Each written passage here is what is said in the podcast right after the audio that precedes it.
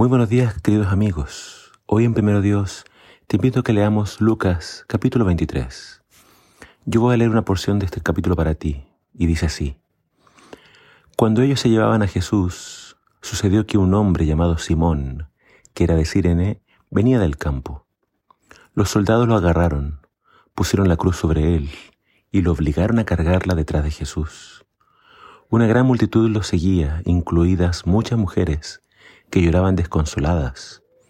Entonces Jesús se dio la vuelta y les dijo, Hijas de Jerusalén, no lloren por mí, lloren más bien por ustedes y por sus hijos, pues vienen días cuando dirán, Dichosas las mujeres que no tienen hijos, los vientres que no dieron a luz y los pechos que no amamantaron. La gente suplicará a los montes, caigan sobre nosotros, y rogará a las colinas, entiérrennos. Pues si estas cosas suceden cuando el árbol está verde, ¿qué pasará cuando esté seco? Llevaron a otros dos criminales para ser ejecutados con Jesús. Cuando llegaron a un lugar llamado la calavera, lo clavaron en la cruz y a los criminales también, uno a su derecha y otro a su izquierda. Jesús dijo, Padre, perdónalos, porque no saben lo que hacen. Y los soldados sortearon su ropa tirando los dados. La multitud observaba y los líderes se burlaban, salvo a otros, decían, que se salve a sí mismo si de verdad es el Mesías de Dios, el elegido. Los soldados también se burlaban de él al ofrecerle vino agrio para beber y exclamaron, si eres el rey de los judíos, sálvate a ti mismo.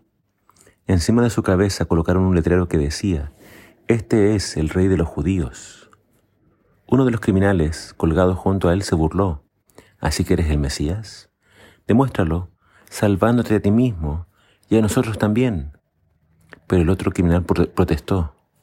¿Ni siquiera temes a Dios ahora que estás condenado a muerte? Nosotros merecemos morir por nuestros crímenes.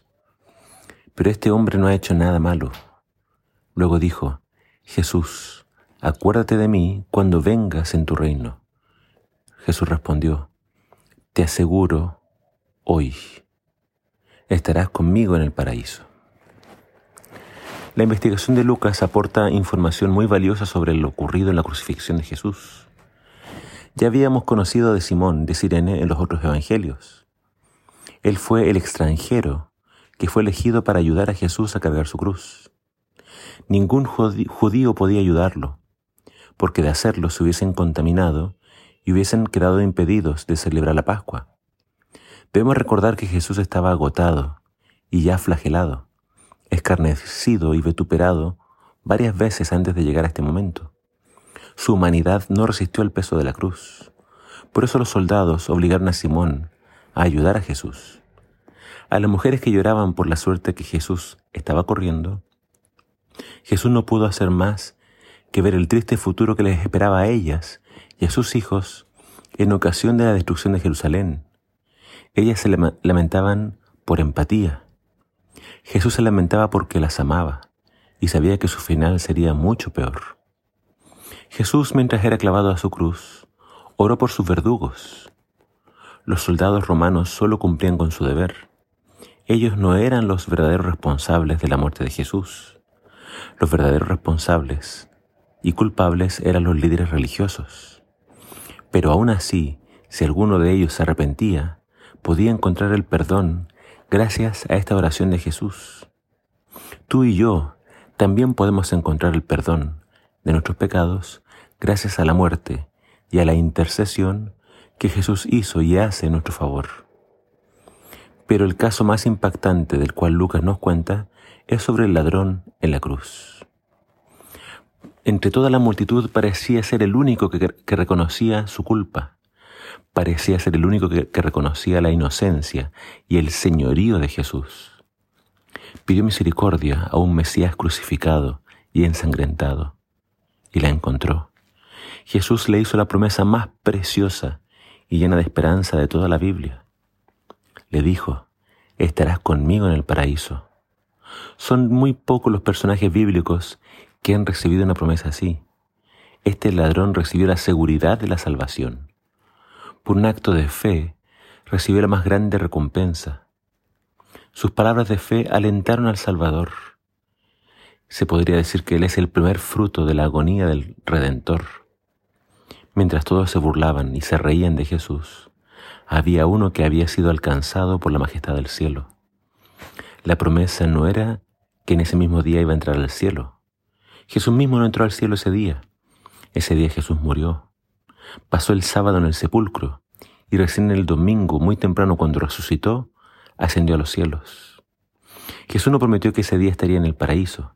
Jesús prometió ese día. Hoy te digo, estarás conmigo en el paraíso. Este ladrón va a estar en el cielo. Va a estar junto a Abraham, Isaac y Jacob. Va a estar junto a todos los grandes hombres y mujeres de la fe.